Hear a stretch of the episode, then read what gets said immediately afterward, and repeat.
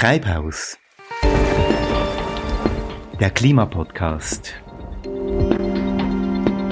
Mit Celine Elber und Christoph Keller. Ja, Celine, wie geht es dir? Ja, mir geht es heute endlich wieder besser. Bis vor ein paar Tagen war ich in Isolation. Ich war krank, Verdacht auf Coronavirus. Coronavirus? Du hast dich getestet oder? Nein, ich habe mich nicht getestet. Ich bin äh, jung und gesund. Da muss man nicht dringend einen Test machen, solange äh, die Symptome nicht zu stark werden. Und äh, wie ging das mit deiner WG? Ja, meine, auch meine Mitbewohner waren krank, darum äh, ging das relativ gut. Wir mussten uns nicht aus dem Weg gehen, wir hatten uns sowieso schon angesteckt. Ja, also eine Wege in Quarantäne kann man, muss, muss man sich das so vorstellen. genau, so kann man sich das vorstellen.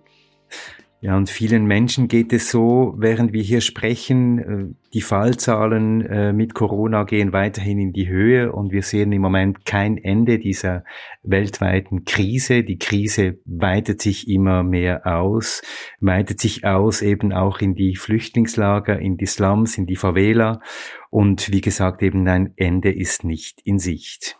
Ja, das ist eine es ist eine neue Zeit, es ist eine schwierige Zeit, eine Zeit, in der man auch viel Zeit hat, zum Beispiel zum Nachdenken über die globalen Zusammenhänge, darüber, wie diese Krise mit anderen Krisen zusammenhängt. Und darum sprechen wir heute über ein paar solche Fragen, über den Zusammenhang zwischen der Klimakrise und der Corona-Krise. Ja, und wir haben gesagt, Selin, dass wir jetzt hier nichts verharmlosen wollen, dass wir nicht eine Krise gegen die andere ausspielen, sondern es geht darum, dass wir in einer etwas anderen Form als üblich uns hier austauschen darüber, ja, welches Zusammenhänge es äh, gibt zwischen dieser Klimakrise und der Corona-Krise, ob es vielleicht strukturelle Gemeinsamkeiten gibt und wir versuchen hier auch ein paar Anstöße, die wir in den letzten Tagen aus Diskussionen, Diskussionen unter Freunden und auch Diskussionen im Netz gesammelt haben, diese Anstöße hier mal auszutauschen und weiterzugeben für die Zeit jetzt und vielleicht auch für die Zeit nach der Krise. Das ist unser Plan. Genau, weil wir, wir meinen das beide und ich denke, da sind auch andere Leute mit uns einig. Es gibt viele Parallelen zwischen der Klimakrise und der Corona-Krise. Ja, und wir haben sieben Beobachtungen zusammengetragen, sieben Beobachtungen, die wir jetzt eigentlich der Reihe nach mal äh, vorstellen möchten. Genau, ich beginne mit Beobachtung Nummer eins. Diese ist äh, etwas banal vielleicht, aber doch wichtig. Die Welt macht gerade eine globale Krise durch und diese Krise ist existenziell, wie auch die Klimakrise.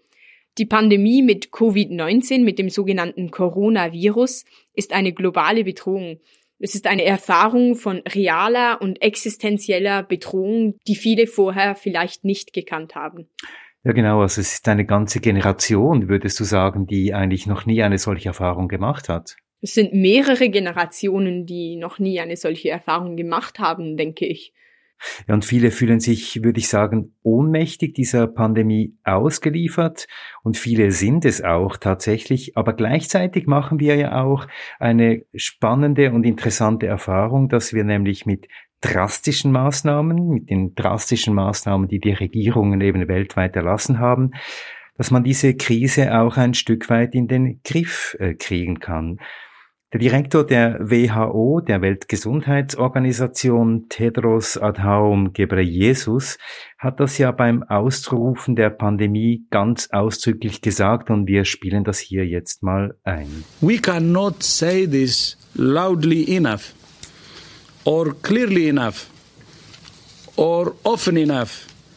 All countries can still change the course of this pandemic. Das sind ja eindringliche Worte, oder? Ja, diese Worte gehen wirklich unter die Haut und sie erinnern an, an eine gemeinsame Verantwortung der Menschheit jetzt. Wie wichtig es ist, diese gemeinsame Verantwortung jetzt wahrzunehmen. Ja, und diese gemeinsame Verantwortung, sie ist aber auch, da stimmst du mir sicher zu, die ist auch bei der Klimakrise dringend notwendig, weil beide Krisen, die sind ja in diesem Sinn existenziell und mit einem großen Unterschied. Und dieser große Unterschied, der ist dir ganz besonders wichtig, Selin. Genau, der Unterschied ist, dass die Corona-Krise zeitlich beschränkt ist. Sie wird äh, vorbei sein, wir wissen noch nicht wann, aber die geht vorüber. Bei der Klimakrise sprechen wir da von größeren Dimensionen. Die ist und bleibt und sie ist ungelöst.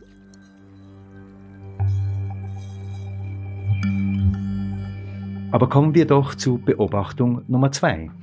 Beobachtung Nummer zwei wir wissen es alle, man kann sich nicht gegen Covid-19 impfen oder noch nicht. Es gibt kein Zaubermittel, um diese Krise zu lösen. Es gibt kein Allerheilmittel, das wir alle schlucken und am nächsten Tag sind wir immun. Wir haben es auch hier nämlich mit einer systemischen Krise zu tun. Einer Krise des Gesundheitswesens mit dem Problem, dass viele die Möglichkeit einer solchen Epidemie nicht haben, voraussehen und anerkennen wollen. Ja, du sagst systemisches Problem und da gibt es ja ganz viele Facetten. Eben einerseits das Gesundheitssystem, das nicht darauf vorbereitet war. Aber vielleicht auch noch ein weiteres systemisches Problem. Mir ist äh, ein Artikel vom Guardian äh, unter die Hand gekommen diese Woche. Der Guardian hat auf eine ganze Reihe von Studien aufmerksam gemacht. Die weisen alle schon lange darauf hin, dass die Zerstörung von Ökosystemen dazu führt, dass Pathogene, also Viren, Mikroben, sehr viel rascher auf den Menschen überspringen können. Es gibt also immer weniger sogenannte Bufferzones, äh, Pufferzonen zwischen der freien wilden Natur, sage ich jetzt mal, äh, und den Menschen. Genau, das heißt, dass auch die Biodiversität bei dieser Krise eine Rolle spielt. Und ja, nicht zuletzt auch die Globalisierung. Dieser Virus ist von Asien nach Europa und in die Welt gekommen durch das Reisen, die Mobilität. Und so braucht es vielleicht die Einsicht, dass die Ursache dieser Corona-Krise mehr ist eben als nur ein Virus, der sich freigesetzt hat, sondern wir haben es vielmehr mit einem sehr komplexen äh, System zu tun, ein komplexes System, das über die ganze Welt hinausgreift, du hast es gesagt, mit der Globalisierung und jetzt eben auch globale und drastische Maßnahmen erfordert. Das Virus erfordert drastische Maßnahmen. Nicht zuletzt zwingt es uns zu einem anderen Verhalten, zu Achtsamkeit den anderen gegenüber. Eine Achtsamkeit, die wir paradoxerweise dieses Mal durch Distanznahme zum Ausdruck bringen müssen, weil wir wissen, dass alle voneinander abhängen. Wir sitzen im selben Boot, wenn auch nicht alle in derselben Klasse. Und diese Solidarität, diese Achtsamkeit, die ist nicht nur in Corona-Zeiten wichtig. Die brauchen wir auch in der Klimakrise. Auch hier geht ohne ein vielschichtiges, aber solidarisches Zusammengehen gar nichts. Das meint auch die Architektin des Pariser Klimaabkommens, Christiana Figueres. Sie sagt, dass die Bewältigung der Klimakrise eine gemeinsame Aufgabe ist. We were trained to believe that there always are winners and losers and that your loss is my gain. Well, Now that we're in a world in which we have reached planetary boundaries and that we're not just so interconnected, but increasingly interdependent of each other, your loss is no longer my gain. We're either all losers or we all can be winners. But we are going to have to decide between zero and some. We're going to have to decide between zero benefit for all or living life as the sum of all of us. Ja, und wenn wir das ein bisschen zusammenfassen, dann heißt das auch, eine Welt ohne fossile Brennstoffe, eine klimafreundliche Welt ist eben nur möglich, wenn alle diese systemischen Fragen äh, zusammengedacht werden. Also die Fragen rund um die Suffizienz, wie viel Wachstum brauchen wir, Fragen von Zuteilung von Ressourcen, Fragen des Umgangs mit den mit unserer Biosphäre, mit den Wäldern, mit der Natur insgesamt, wenn all das mitgedacht wird und eben auch Gedanken, Fragen nach der Gerechtigkeit, Stichwort Klimagerechtigkeit. Auch hier bei der Klimakrise geht es letztlich um Rücksicht auf die verletzlichsten, auf die vulnerabelsten, eine Erfahrung, die wir gerade machen und aus der wir ja denke ich, auch etwas lernen können.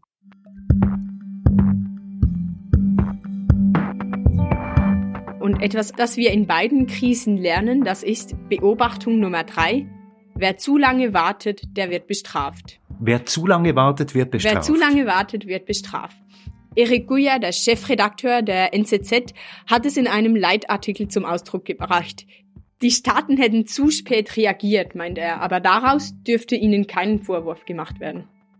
Ja, darüber, glaube ich, kann man sehr lange diskutieren. Äh, immerhin waren die Szenarien für den möglichen Ausbruch eines unbekannten Erregers vorhanden. Bill Gates hat darauf aufmerksam gemacht, dass ein solcher Ausbruch drohen könnte. Auch Experten wie der Leiter des Centers for Disease Control der USA, Anthony Fauci, hat darauf hingewiesen und Chinesische Forscher in Wuhan haben davor gewarnt. Vor einem Jahr haben sie davor gewarnt, dass dieser Ausbruch möglich sein könnte. Ja, man wusste eigentlich, äh, dass es äh, kommen könnte. Und manche Länder, das ist auch eine Beobachtung, die haben ja auch schon Erfahrungen gemacht, etwa mit SARS, etwa mit der Schweinegrippe. Und wir sehen heute, dass genau diese Länder viel besser und rascher auf die Krise reagiert haben, etwa China oder Südkorea, während andere, die sich in Sicherheit wiegten, viel zu lange gewartet haben. Allen voran Länder wie Italien, USA, aber auch andere. Und das, sagt der Ökonom Nicholas Stern, das ist eine Lektion, die auch für die Klimakrise mitgenommen werden kann. If we make a mess of it, if we don't manage those transformations properly, it will be the next hundred years will be the worst of centuries.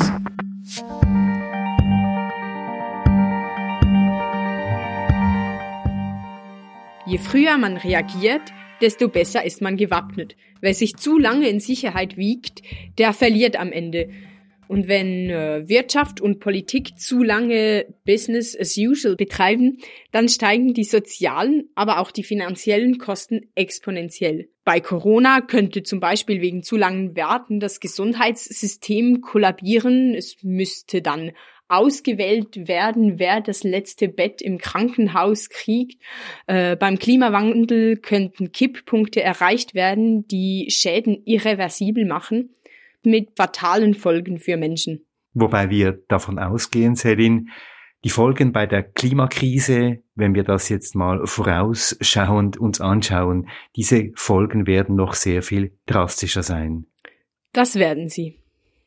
Und das heißt, wenn wir das auf die Klimakrise übertragen, das Verharren in dieser Normalität, das Verharmlosen, das ähm, so tun, als ob nichts wäre, das lohnt sich äh, ganz sicher nicht. Und bemerkenswert ist, mir ist aufgefallen, dass die Kurve der Neuansteckungen jetzt mit äh, Corona ganz äh, ähnlich sind wie die sogenannte Hockeystick-Kurve, also die Kurve, die anzeigt, wie die Temperatur der Erde in den letzten 200 Jahren sich entwickelt hat.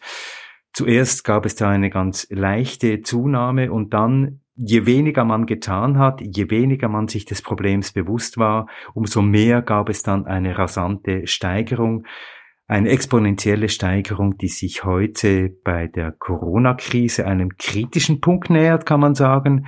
Und ich glaube, sie nähert sich auch bei der Klimafrage, bei den Temperaturen einer kritischen äh, Größe. Und es geht, sage ich jetzt mal, in beiden Fällen Corona und Krise darum, diese Kurve nach unten zu drücken. Genau, die Kurve, die muss nach unten gedrückt werden in der Corona- und in der Klimakrise.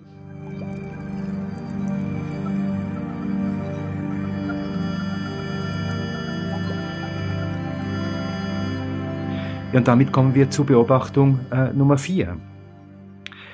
Beobachtung Nummer vier geht so, es trifft die Schwächsten am härtesten. Das gilt bei der Krise rund um Covid-19 und es gilt auch in der Klimakrise. In der jetzigen Krise sind diejenigen Länder am vulnerabelsten, am verletzlichsten, die ein schwach ausgebautes Gesundheitssystem haben, auch Länder mit einem hohen Anteil an ungesicherten und ungeschützten Arbeitsverhältnissen. Viele Länder des globalen, Süd, des globalen Südens sind dazu zu zählen, aber auch Länder wie die USA gehören dazu.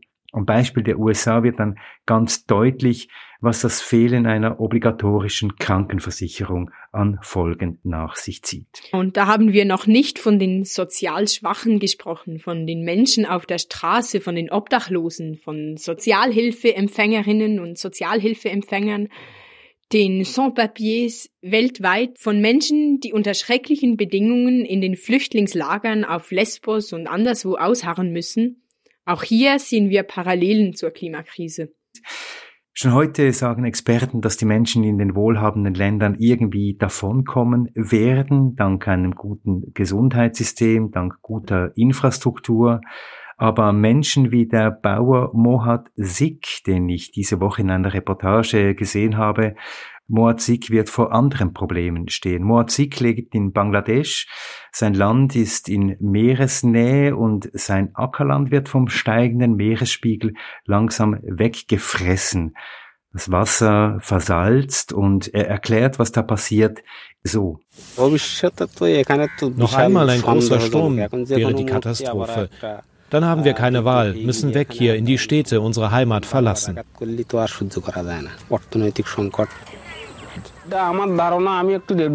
Ich habe etwas gehört über den Klimawandel. Die Leute reden über Gase. Davon habe ich keine Ahnung. Aber ich habe auch gehört, dass in Syrien und Afghanistan Krieg herrscht und Europa so freundlich ist, die Menschen von dort aufzunehmen. Aber was wird aus uns? Wohin sollen wir gehen?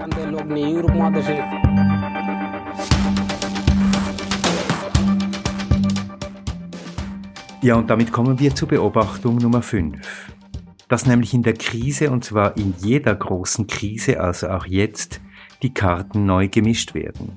Darauf hat die Publizistin und Journalistin Naomi Klein in einem Statement auf dem Online-Portal The Intercept äh, aufmerksam gemacht. Und sie erinnert daran, dass äh, Krisen auch immer die Momente sind, in denen alte Ideen hervorgeholt werden, also alte Rezepte und das im guten wie im schlechten Sinne. Look, we know this script.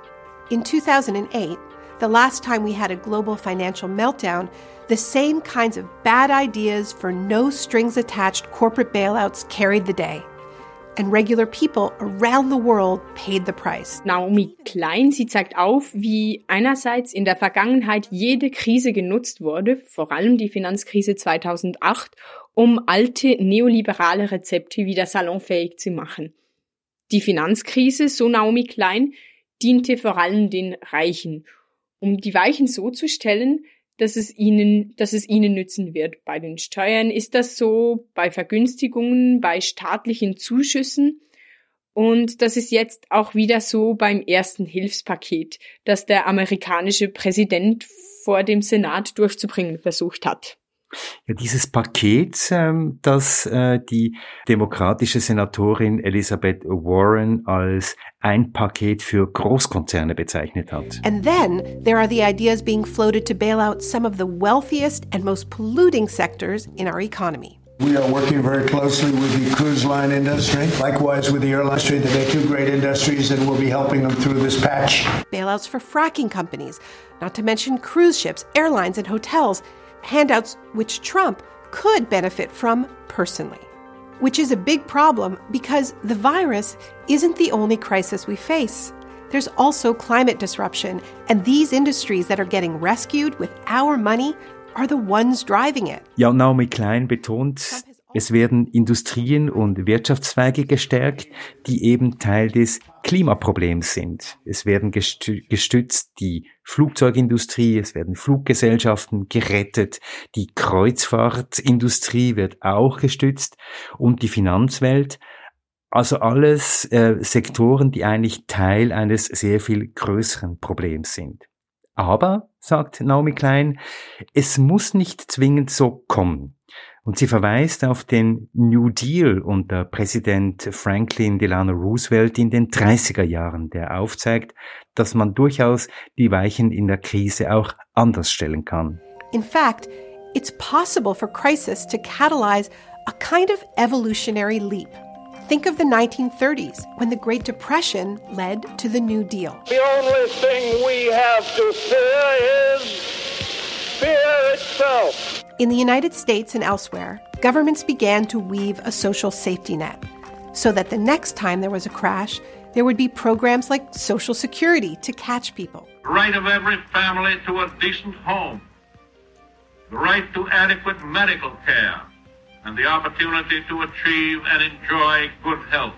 Das war also die Reaktion auf die Weltwirtschaftskrise. Es wurde ein Netz mit sozialen Sicherungen aufgebaut. Es wurden Investitionen da reingemacht. Und so, sagt Naomi Klein, könnte es auch diesmal kommen, wenn wir diese Krise als Chance nehmen für einen Wandel, für einen Green New Deal, bei dem, wie wir wissen, drei große Projekte angegangen werden sollen. Die Klimakrise, die soziale und gesundheitliche Sicherung aller und der Umbau der Infrastruktur weg von den fossilen Energieträgern. This is precisely the time for the stimulus that many of us have been talking about for years. Today is the day that we truly embark on a comprehensive agenda of economic, social, and racial justice in the United States of America. It's called the Green New Deal. Instead of rescuing the dirty industries of the last century, we should be boosting the clean ones that will lead us into safety in the coming century.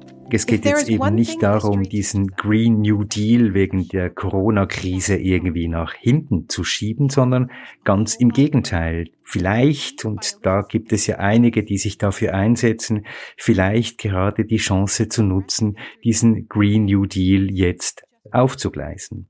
Glenn Peters. Er ist Research Director am Center for International Climate and Environmental Research in Oslo. Er weist darauf hin, man müsse jetzt die Fehler, die man nach der Finanzkrise 2008 gemacht hat, nicht wiederholen. Damals kam es in der Krise zu einer deutlichen Reduktion der Klimagase, aber diese stiegen dann nach dem Ende der Krise wieder sprunghaft an, weil man einfach so weitergemacht hat wie vorher. In diesem Zusammenhang vielleicht Beobachtung Nummer 6.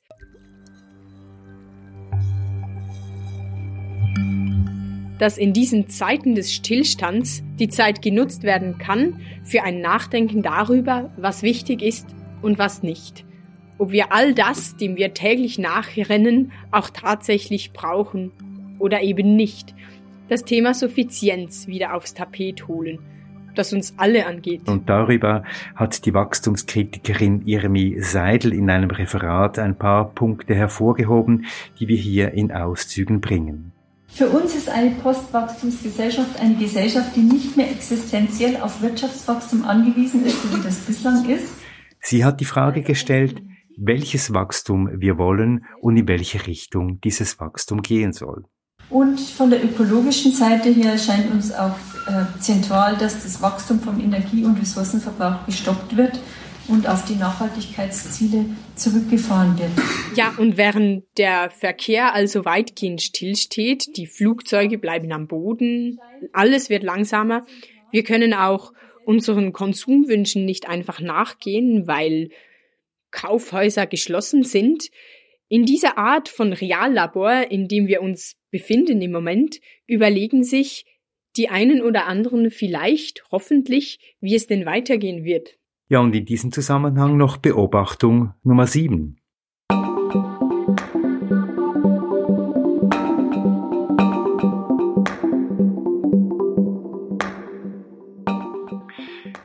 Beobachtung Nummer 7 wäre ein Gedanke an die Adresse aller, die meinen und immer weiß gemacht haben, dass der freie Markt die Lösung aller Dinge ist. Tatsache ist, was wir eben merken heute, der freie Markt löst, wenn es darauf ankommt, keine Probleme. In the wake of the coronavirus crisis, stocks have stopped trading on Wall Street after a 7% drop. This is a historical day, the biggest drop we've seen since that crash in 1987. The drop was spurred by a growing oil price war as the market was already weakened by coronavirus fears. Ich denke, das ist eine Lektion, die auch für die Klimakrise zählt.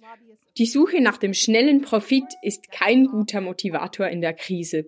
Das Kapital ist überhaupt nicht krisenresistent. Es, es flüchtet sozusagen die Krise. Und dann wäre das, was wir jetzt gerade erleben, so etwas wie eine Vorahnung von dem, was passieren wird, wenn dann die Klimakrise voll da ist, wenn das Klima kippt, weil dann werden Stürme, steigende Fluten und Dürren weltweit sehr viel Kapital vernichten. Ich rede von der Infrastruktur, von der Landwirtschaft, von Industrien. Ganze Landstriche werden dann vielleicht unbewohnbar werden. Ganze Ökonomien werden an die Grenze kommen und möglicherweise kollabieren. Und dann ist die Frage, was das Kapital, wenn man dem jetzt einfach mal so sagen äh, will, was das Kapital dann äh, machen wird, was passieren wird mit all jenen, die bis dahin dann ihre Renditen aus Öl und Gas und Kohle äh, gezogen haben, wenn diese Renditen dann in der Carbon Bubble äh, zerplatzen. Genau, auf, auf all diese ist dann kein Verlass mehr. Wir werden dann, wie auch heute in der Krise, etwas anderes brauchen. Der Staat wird gefordert sein, er wird antreten müssen, um die Krise zu lösen. Also einmal mehr der Staat, würdest du sagen? Einmal mehr der Staat, würde ich sagen, ja. Und da möchte man sich dann schon wünschen aus dieser Erfahrung heraus, dass die Staaten äh, aktiver darauf hinwirken, äh, dass die Wirtschaft eben klimafreundlicher wird, wenn sie dann am Ende schon einspringen müssen.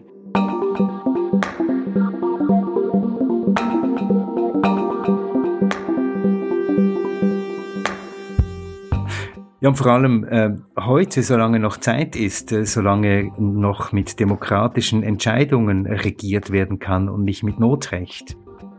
Und das setzt natürlich voraus, dass beide, sowohl Staat wie Wirtschaft, auf die Wissenschaft hören, wie das Greta Thunberg nicht müde wird zu betonen. There will not be any solutions or plans presented in line with these figures here today because these numbers are too uncomfortable and you are still not mature enough to tell it like it is.